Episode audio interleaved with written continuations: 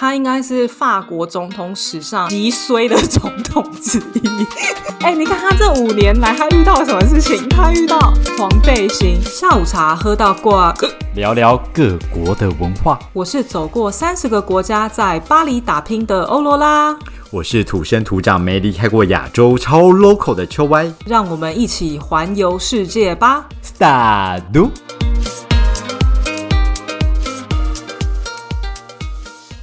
Sally，大家好。哎，怎么样？今天是要聊什么？你给我一个长停顿，害我突然不怎么接下去。我想说，是我们又有泪歌，还是落差时差之类的吗？我今天网络很稳，没问题，好吗？刚刚刚那个停顿的空白我会留下来。没有，没有，没有。哎，我跟你讲，我昨天。嗯，遇到了一件超级有趣的事情，就是我呃上班，然后我要从台北的君悦搭计程车去客户那边，然后我就上了一台计程车。好，怎么样？很奢侈吗？都搭计程车去不是在台北，在台北跑客户就只能搭计程车啊，不然要搭什么？难道搭捷运吗？我时间就是金钱呢。打死他！好，OK，所以搭计程车从君悦去看客户。对，然后我上了计程车之后呢，我就坐在那边，然后司机就开始跟我聊天。我不知道为什么他就想要跟我聊天，但有时候你知道，我们有时候会很懒得回话干嘛的。但因为我昨天心情特别好，我就回他话。计程车上面他就会开那个天窗，就是你可以看到天空。那我个人就是很喜欢看天空，所以呢，我就把眼睛往上面看。那你知道那个计程车上面不都会有一个车牌吗？就是它上面可能会写什么台湾大车队啊，还是什么东西的，就一块车牌在那边。我就看到了一只假蟑螂，然后粘在那个车牌上面。假蟑螂，所以是司机故意粘假蟑螂在他车，对，就是他想要给就是荒谬吗？里面的乘客制造一些情趣或是尖叫，然后他就会很爽，这样 很开心这样子。对，然后我就跟大哥说：“大哥，你上面那一只是你特地粘的假蟑螂吗？”他说：“哦，对呀。”你现在把脖子再伸长一点，它不止一只，然后我就努力的伸长我的脖子，再看哦，两只，所以你粘了两只吗？然后他说：“对呀，是不是很有趣？” 然后他又跟我说：“哦，我整台车上还不止这两只哦，如果你可以在我车上找到另外三只的话，我跟你讲，这一趟我就不跟你收钱，而且我还会给你收据去报账。”一定没有，你怎么会知道？你真的很蠢哎！大哥怎么可能让自己亏钱呢？天哪，你好聪明哦！然后我就很认真的在找他，然后找到一半之后，他就说：“我就知道你会找，没有啦。” Oh my god！然后我想说，我只是搭个计程车，想要去找客户，也是个辛苦的打工仔，你有需要这样耍我吗？然后。他就开始跟我分享他为什么要做这件事情，跟他的来龙去脉。他说，因为他还会去做一些包车旅游，然后他就觉得这样跟客户的互动很有趣。所以呢，你看哦，他就粘了一只蟑螂在那个车牌的后面。对，然后他还粘第二只，所以呢，那一只的视角就会比较低一点。他这时候就会叫客户就可以动一动自己的身体，他就需要抬头伸懒腰才看得到第二只。然后接着呢，他又在里面说：“哦，里面有三只。”他说他有一次骗一对母女，然后那个妹妹就是叫妈妈说：“你的屁股赶快移开来，赶快移开来，我要找那个蟑螂。”他就觉得这就是一件很有趣的事情。哎，我如果那种是很怕蟑螂的人，听到假蟑螂也是会怕 哎，应该是当场尿出来怎么办？真的生气耶！你不觉得很奇妙？东西，比方说青蛙，或者是一些比较友善的东西。然后我觉得实在太有趣了。然后他又说：“你看哦，我的蟑螂粘在这个车牌的后面，你知道原因是什么吗？”我说啊，不就是坐后座的人比较方便看吗？他说没有。当你蟑螂是粘在那个车牌的前面的时候，客户啊，如果在路上招车看到你的车牌上面有蟑螂，他就觉得你这台车非常的肮脏，这时候他就会把那只手给收回去，当做没叫车。对，所以你要非常留意，你粘蟑螂是要有技术性跟策略性的。我想说，靠，不是那他。就不要粘就好了呗，在那边做这么多，为什么一定要蟑螂？好看人哦，他粘，记得这司机粘粘个蟑螂都有策略耶，难怪我老板每天问我策略。那我觉得你当下就应该问那个计程车司机说，你现在应该要讲什么策略给你老板，直接请教他，直接聘请他当你的顾问才对。好像很有道理耶，真的。哎、可是你知道，你说到车子啊，我有发现，就是有一些法国人啊也很闲，不是计程车，就是纯粹他们想要把他们车弄得比较有趣一点。所以我有一次就有 看到那个呃，有一个人他就在那个。呃，后面的那一块玻璃，就是车子后面那一块玻璃，然后不是都是有那个雨刷吗？对不对？对啊，然后他就在那个雨刷的上面啊，他就粘了一只猫的那个图片，然后那个 雨刷呀，它就是猫尾巴的形状。所以当他在、哦 在在滑的时候，就是猫尾巴一直在动，一直在动，一直在动。然后有一次呢，我看到有一个我也真的快笑死了，在法国的高速公路上看到，然后我就看到那个车子的屁股的左下角，就是接近地板的地方，我就看到巴斯光年伸出他的手，然后牵着那只牛仔，就是那只牛仔要上，那只牛仔快拖地了，你知道吗？我就一直看着那个巴斯光年在救他朋友。也太我有趣觉得这个是不是！比蟑螂好很多？如果各位听众朋友，你下次遇到了这个开天窗的计程车司机，麻烦你帮他转达一下这个巴斯光年的故事，或是听，就是分享我们这一集第六十二集的节目给他。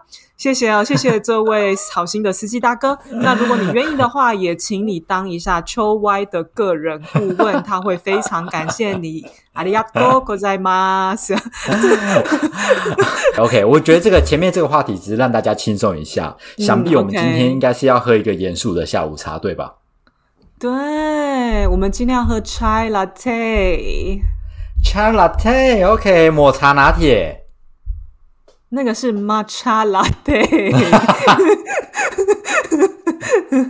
哎要、，chai 不然 Chai latte，latte 是什么啦？我真的不知道中文叫什么哎、chai 它就是一种呃印度的香料茶，然后它哦就是香料茶放牛奶，所以是叫香香料奶茶嘛？我不知道，anyway 大概是类似这样，很好喝。你知道为什么我们今天要喝这个吗？因为就我很想喝这样，因为毕竟今天要来聊一个 Oh 比较严肃的话题。了老娘想喝什么就喝。什么，没有啦。想说每次来个异国风味的茶，你就会说：“哎、嘿，我上礼拜又去了哪里？”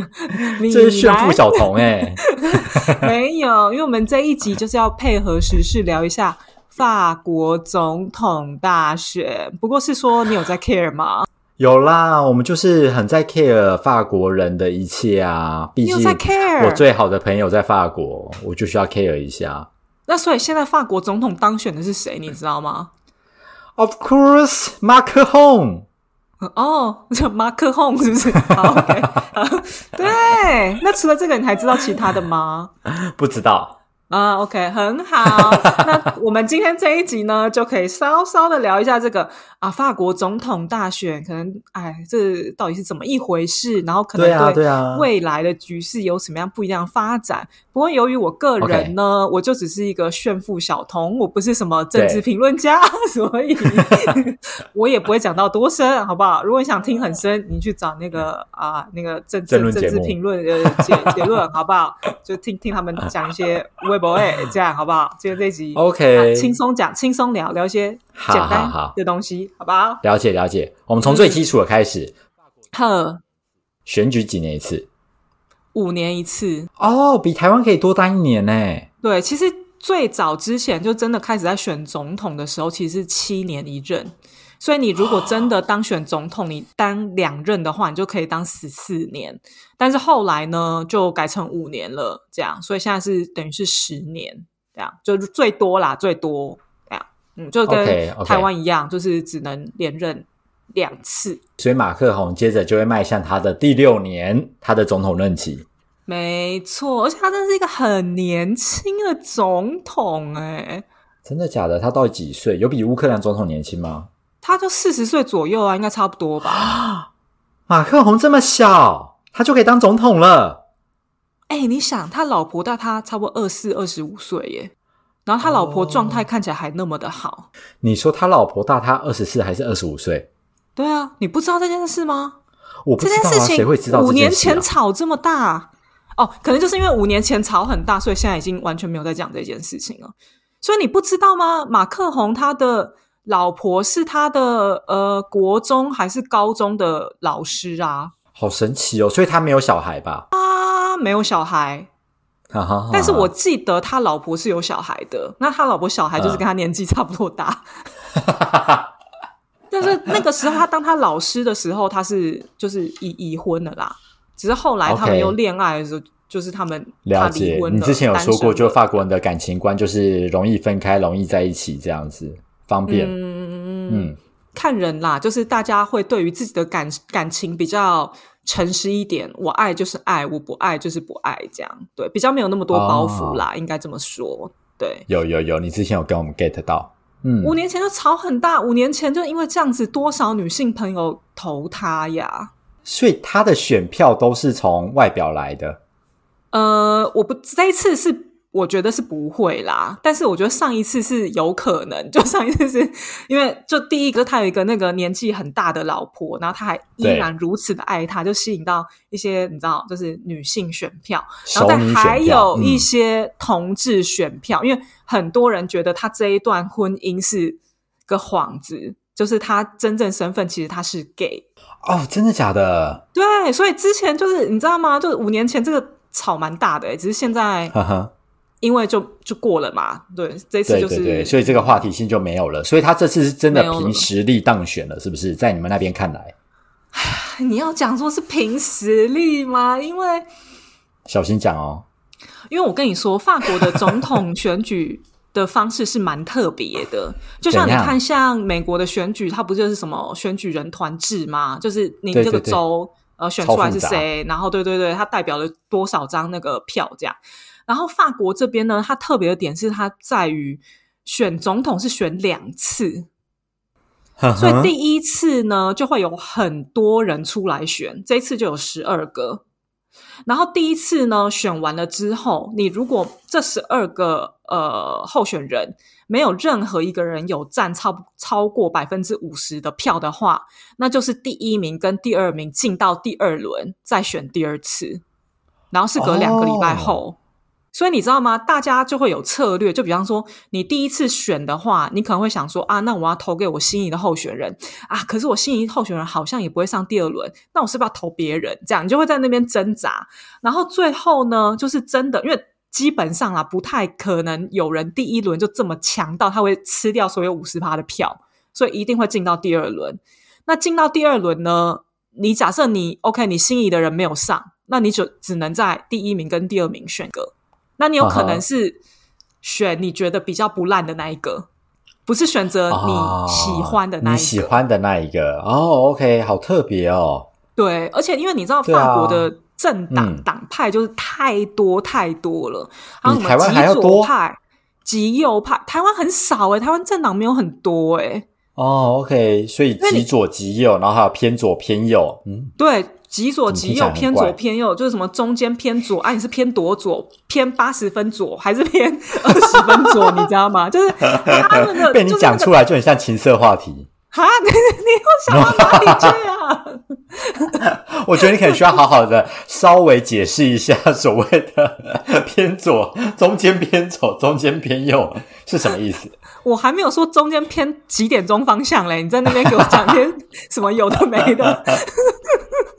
但是 OK 你你就想嘛，就是左派跟右派这个概念，但是他可以对说我没有这么的左，我只可能稍微比较支持左边一点这样。对对，那因为像台湾的政党的光谱其实没有这么的明显，我说相对于法国来说的话，就如果我们把台湾的政党你拿来跟法国人讲，他们可能只会觉得就是中间偏左或是中间偏右，不会到极左极右。那么的极端，因为真的要极左的话，他们支持的就是共产。对我也想知道，因为大家常常说左派、右派，这到底什么概念？其实我完全不能理解。呃，如果用一个比较呃简单的说法的话，你可以想象，通常啦，右派他就是会比较站在有钱人的角度去思考这个社会，资本主义可能会对有钱人比较有利一点。对，然后左派呢，基本上他就是希望说，呃，类似像类似哦，不不不是一定是这样，对，就是共产，所以就是可能财富均等啊，或是什么，就是你知道世界世界大同大同，类似像这样的概念，但是哦，OK，这个不是百分之百他们的核心理念啊，但一般来讲，很笼统的说法会比较像是这样。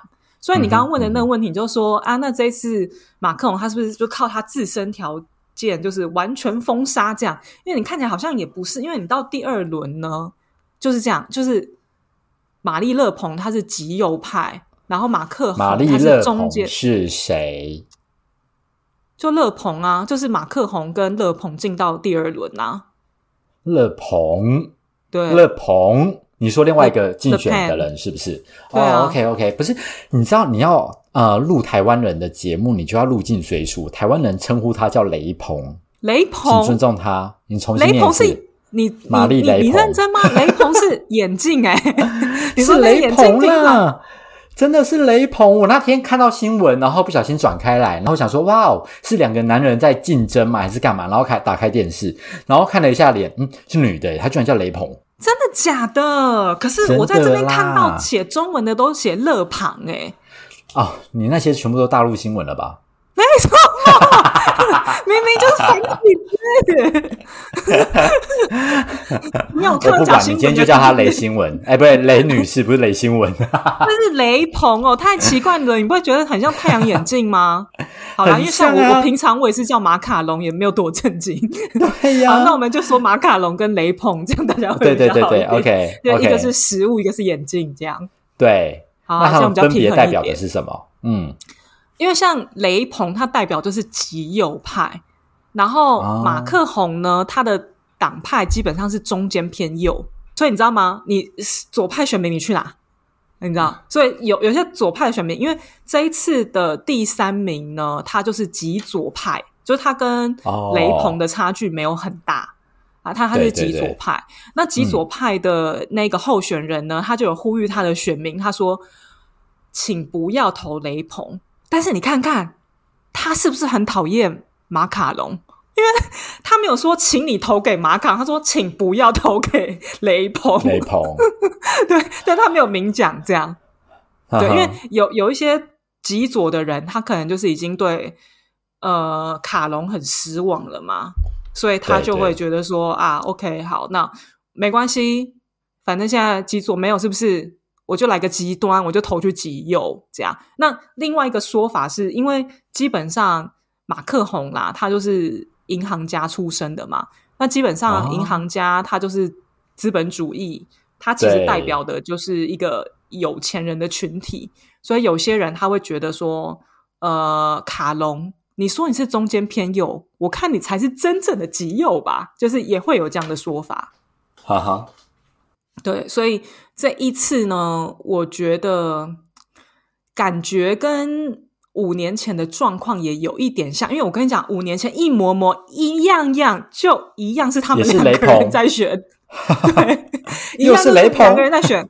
然后我记得那个时候我人在台湾啊，然后我记得台湾的呃法国圈就还蛮紧张的，因为他们就觉得说好像今天呃如果真的到极右，到底会是怎么样的一个政治局面？所以很多人都觉得说，哎，好像好啦。虽然那个卡隆呢，他本人好像是中间偏右，但是他又是感觉是很年轻嘛，好像可以给法国带来希望。那我就是一定要全力支持卡隆这样。但你知道这一次呢，其实他们两个人在第二轮的得票差距，就是比之前少蛮多的。就是马克宏他自己本人呢，就是比去年大概少了八个 percent，比上一届嗯嗯，对嗯。比上一次，所以他这次好像是五十六趴左右吧，这样五十六比四十四这样。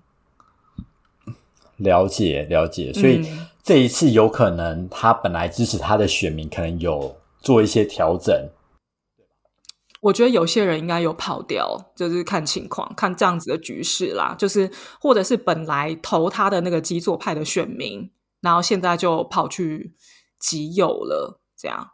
对，anyway 呢，就是极右派通常呃比较容易遭到一些移民的呃不喜欢，我只能这样讲。对，因为通常极右派呢，他们的呃最常讲的一个点就是我们要排除移民，就是我们法国不需要外国人。我们就是法国，有法国人在法国工作就好了。那今天你是外国人，就的概念去死。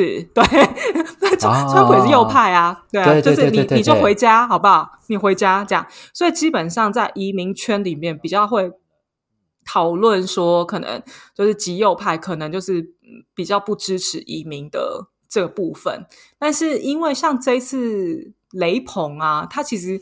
没有很 focus 在他们就是传统极右派的这个论点，关于移民的这个政见，他没有发表到太多，因为他可能从社群媒体上发现说，其实这样子的论点是没有办法得到很多人的支持，所以相反的，他这次在社群媒体上比较打比较多，可能是讲一些经济有关的。啊，OK，对，就是经济有关，他可能会讲说什么？OK，好，那政府可能要给更多补助，然后退休年龄降低等等，就是这种呃，往听起来就是好像方向去，听起来好像就是很惠民的这个方向，对对。但是你会不会执行？其实不知道。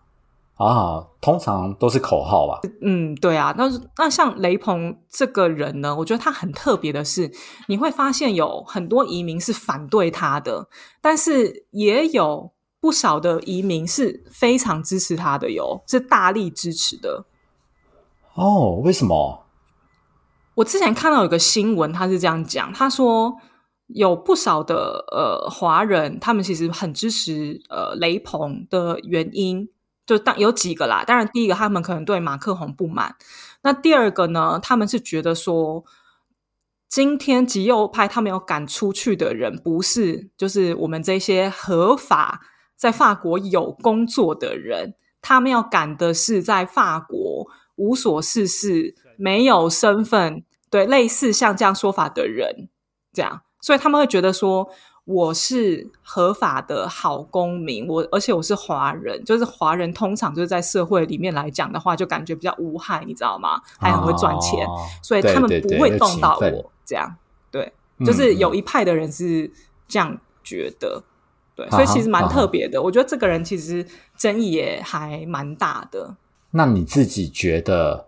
因为毕竟你在法国已经待了蛮长的一段时间嘛，其实你好像经历过了很多。不管是一些罢工啊，或是之前很有名的什么黄背心啊，或是其他的政策而言，你觉得马克宏在呃上一个五年里面有没有做了是你特别看不下去，或是你觉得特别的优秀，好像台湾的总统应该要效仿的？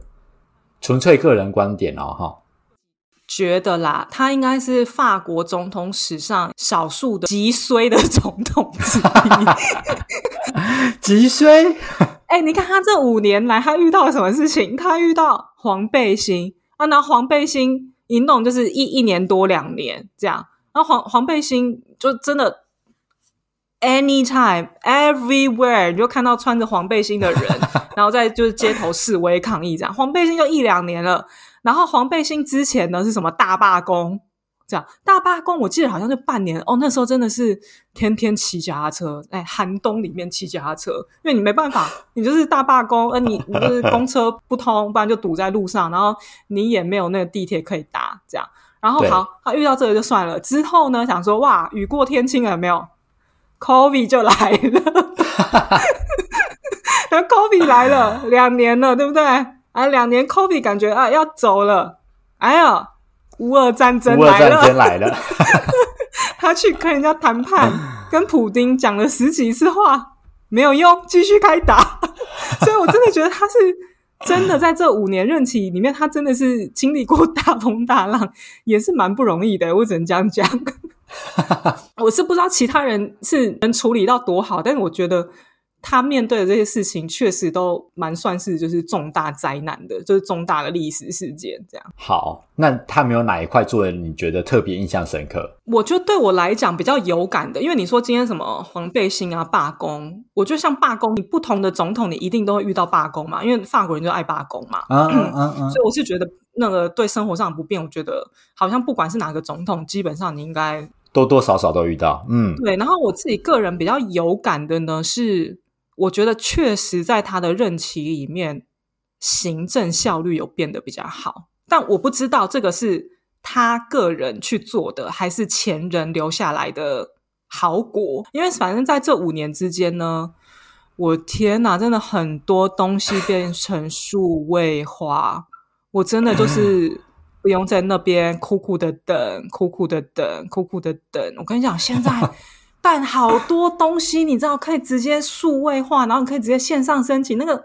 时间真的是比以前少非常非常多。但是因为我就是刚好经历中间那个阵痛期，所以就是我中间当然也有卡很多问题，就比方说，因为他们现在人力就是整个缩减嘛，然后变线上，嗯嗯嗯变那个呃线上数位化，所以他也不是说等你全部数位化了之后，他才开始人力缩减，他开始在做的时候，他人力就给你缩减。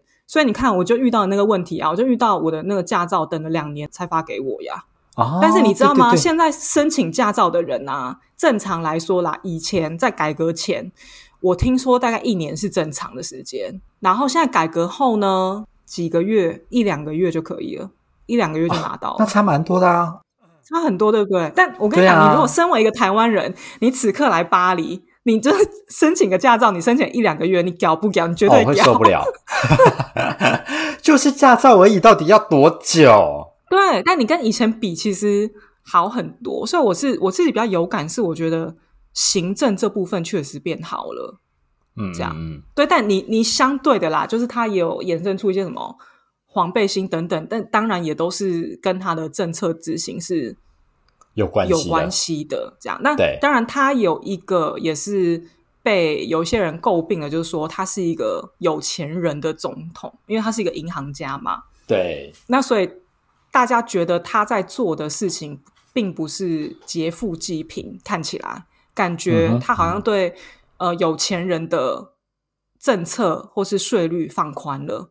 就是放的比以前哦宽了，所以就觉得哎，诶什么好像有钱人他更有钱了。但是这样的策略，你要说他是很有钱的人的总统嘛，好像也不一定。因为你看哦，像之前那个总统嘛，他就是因为把有钱人就是吃的死死的，就是一直要他们交非常非常多税，所以很多有钱人他们就放弃法国籍的身份 去其他国家，所以 到时候就是一毛都没收到。所以你要说这个东西你要怎么去评估，就好像就是各有利弊啦，就是感觉好像确实跟他们税收少，可能就会留下来啊。你说别国会不会税，也就是降更低，也是有可能啦。所以我是觉得这部分我们就就不不太多去评论。我觉得事情很多都一体两面，那很多政治背后的目的其实不是我们实际上或新闻上看到的那样。对啊，也是也是，哎，但我其实有点好奇，就是你看嗯。法国大选就这么的突然的结束了，在这一段期间之前，你会很像台湾的那种选举嘛？你应该也知道，台湾选举就是会四处有游街的车子啊，然后一堆选举的旗帜啊，然后可能一堆面纸啊，然后四处有宣传单啊，还要打电话来吵你啊之类的。在法国的选举也是长这样吗？我跟你讲，我觉得这就是法国很好的地方，就是怎样你绝对不会听到任何宣传车的声音，没有人吵你睡午觉。哎，你在台湾的时候，你有没有一种感觉，就是怎样？常常就是选举期间，然后那个立委就在那边用宣传车，就是你睡午觉的时候经过，然后你心里面的一个想法就是，我绝对不会投他，因为他吵我睡午觉。无所不用其极的丑人呐、吵死 怕别人不知道你在哪。对，所以你知道法国这边它就是不会有宣传车，然后你在路上你也不会有那种什么选举的大看板，你会看到的呢，可能就是比方说一些就是政府公家机关的外面啊，可能会贴一些海报这样，但就这样，因为就是在布告栏上的海报，它也不可能就是对。贴其他店家或是其他的招牌哪里，呃，不可能。所以他们最常用的宣传手段就是在市场的外面他们可能就是有一些帮忙就是竞选的人，但这个人基本上你也不可能看到就是候选人本人呐、就基本上不太可能。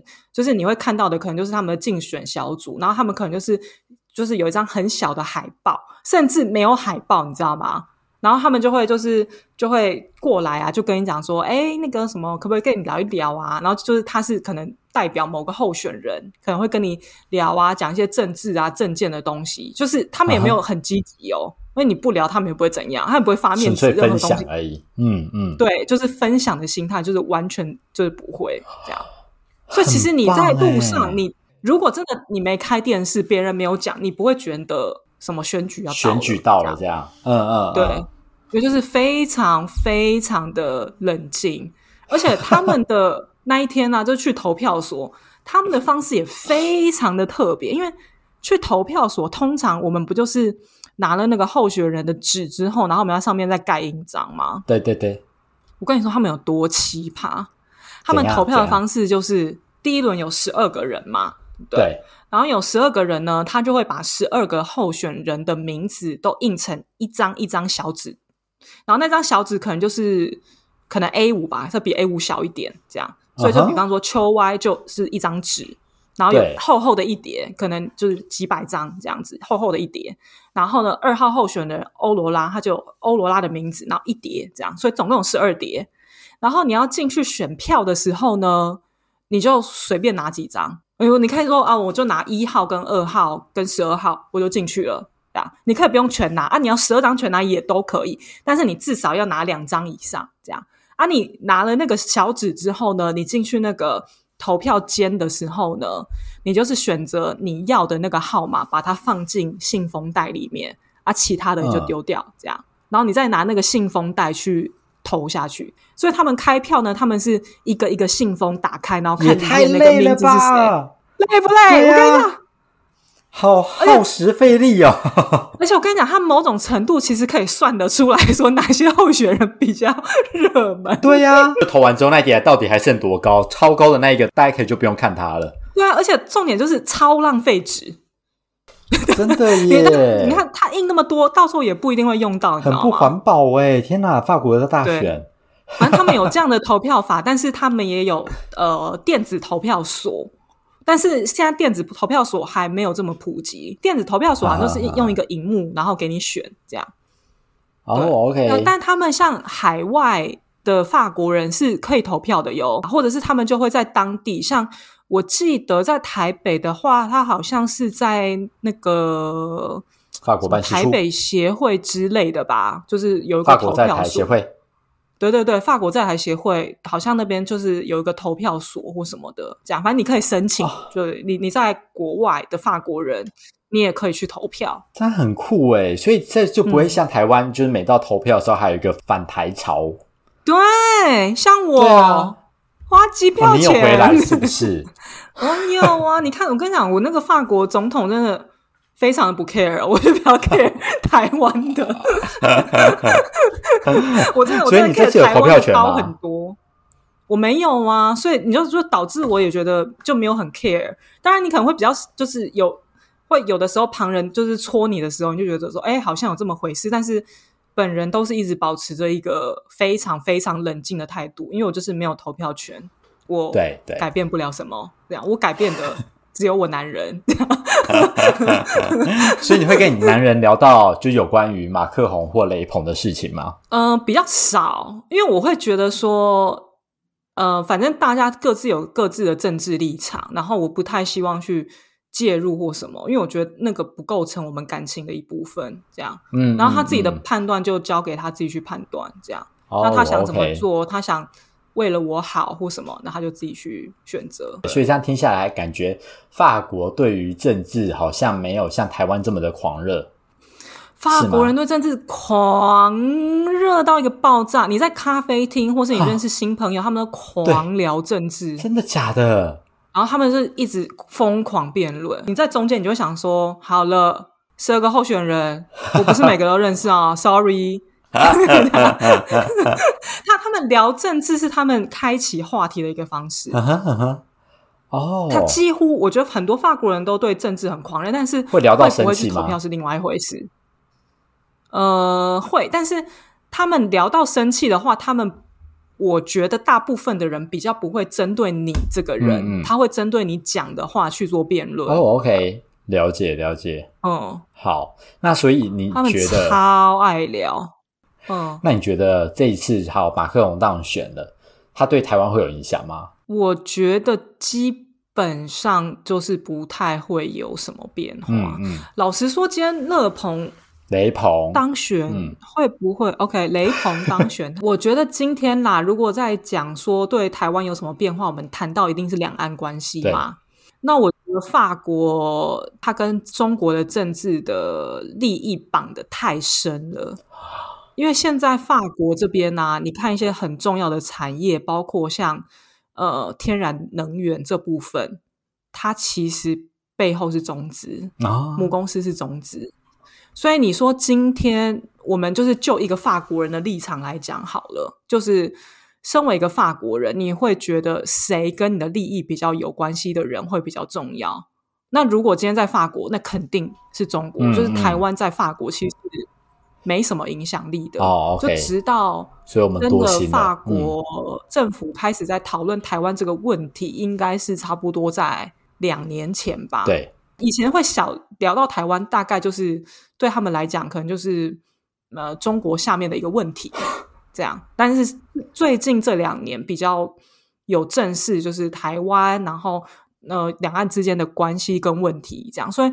你说马克宏上任对台湾有没有什么影响？我觉得应该就是目前来讲，感觉就是维持跟持平啦。但毕竟他就是很想要当欧洲和事佬，所以他一定会在跟普丁好好的去谈。至少他自己个人的证件是这样，他可能会在谈第十三、十四、十五次，但是 现在看起来战争都没有结束，这样，所以你也不知道谈的有没有用。但是他至少有去谈这样。然后你说中国呢？我觉得他可能真的你要到那个问题接近的时候，，OK，才会知道是怎么样。因为其实像这一次的选举也蛮特别的啦，因为像这一次嘛，就是极左派的候选人，因为像极左派可能就有一些，比方说像艺文团体呀、的人会去支持这样，然后或者是一些你呃收入可能比较辛苦，也不是说完全啦，只能说大部分可能会比较会支持左极左派这样。嗯哼嗯哼，我是说极左右，不是什么中间偏左什么之类。然后，但是因为这一次呢，极左派的候选人梅朗雄，我不知道台湾怎么翻译，对，就反正就是这比较少听到啊。梅朗雄，嗯反正你不 care，对反正他没有进到第二对轮。对，我们只 care 雷鹏，嗯，通常啦，就是我们可能想说啊，那他可能证件发表会对台湾稍微有利一点，然后他就说啊，OK，所以他觉得呃，台湾跟中国问题就是中国的问题，他绝对不会插手。不能投他。就是反正我觉得这一次有投票权的双国籍的台湾人，可能也是也是情绪蛮复杂的，我想是这样。对啊，对啊，但还好我没有经历那一段，这样我就在旁边看，就觉得嗯，好浪费纸哦，这样。OK，觉得国际局势应该就是差不多跟目前的关系大概不会有太大的异动。对法国本身的异动可能也会比较比较多吧，但也不能说异动啦，应该就说它的政见持续，可能我们退休的年龄就会变晚啊，啊然后嗯，因为马克宏的政府也是比较倾向就是让大家多多出来工作啦。对，因为你知道，因为法国福利太好了，有些人他失业之后，他可能就是宁愿拿失业补助金，也不要出去工作。你知道那福利好到什么程度吗？我有个朋友他被 fire 了，然后因为他们公司营运不佳，然后他在那间公司好像做了四五年吧，然后现在被 fire 之后，他可以拿到每个月都是拿八成薪，他可以拿两年。不工作两年可以拿八成薪嗯，如果是你，你要工作吗？啊？当然不要啊！对啊，如果是我，我也不要、对啊，但你知道，所以法国其实就有存在类似像这样子的问题。嗯嗯嗯，对，或是有一些人，因为法国的补助真的太好，很多人呢，如果你真的是到一个薪水到低到一个程度的时候，对，其实有一些人会选择宁愿不要去工作，因为他一旦工作呢，他可能就拿不到那么多的补助，所以他还不如不要工作，他的收入会更好。第一他不用去工作，那第二他不用去请保姆，啊，然后第三他可以拿到更多的钱。对对所以法国就是有一点某种程度就社会主义啦的国家，这样对啊。唉，anyway，我还是比较 care 台湾，耶！有有有，台湾年底又要选举了哦。要选要选什么？啊，怎么一直在应该啊？县市长啊，所以不是总统大选，你可以不用回来没关系，毕竟你也不常回来，你也不怎么喜欢回来嘛。嗯，哎、你说县市长我就不用回去是不是？好，那我就不回去，听你的。哎、你知道说到县市长，法国还有一个非常有趣的现怎象么，了？通常我们都会觉得说，你今天当到就是一个地方首长，或甚至你是当到台北市长、高雄市长，你感觉好像是你当总统的一个跳板，对啊不因为可能大家都认识你。我跟你讲，这一次巴黎市长的选票低到一个不行、欸，就是完全没有帮到他任何东西、耶。因为好像就除了巴黎外的人，基本上都不认识他，没有这种好像你当过就是直辖市市长有加分的那种感觉，对对对你知道？哦哦，你是说他很妙啦巴黎市长，然后出来选总统，这样是不是？对啊，就跟台湾比较不一样啦。但台湾好像台北市长跟高雄市长是一个很指标的跳跳板总统跳，板没错。对啊。今天的分享大概就是这样。法国的总统大选的方式真的跟台湾很不一样，我觉得可能世界上其他国家也有就是自己的一个选举的方式。啊、听听呢，就是法国人他们这样子的选举方式，不知道大家有什么什么样的看法？大家喜欢这样两轮的选举方式，就是感觉自己好像有第二次机会的感觉。就大家有觉得这样的方式比较好吗？还是大家喜欢现在台湾维持的呃总统选举方式呢？如果你有任何想法，都非常欢迎你到 IG 跟我们分享哦。那我们下周见。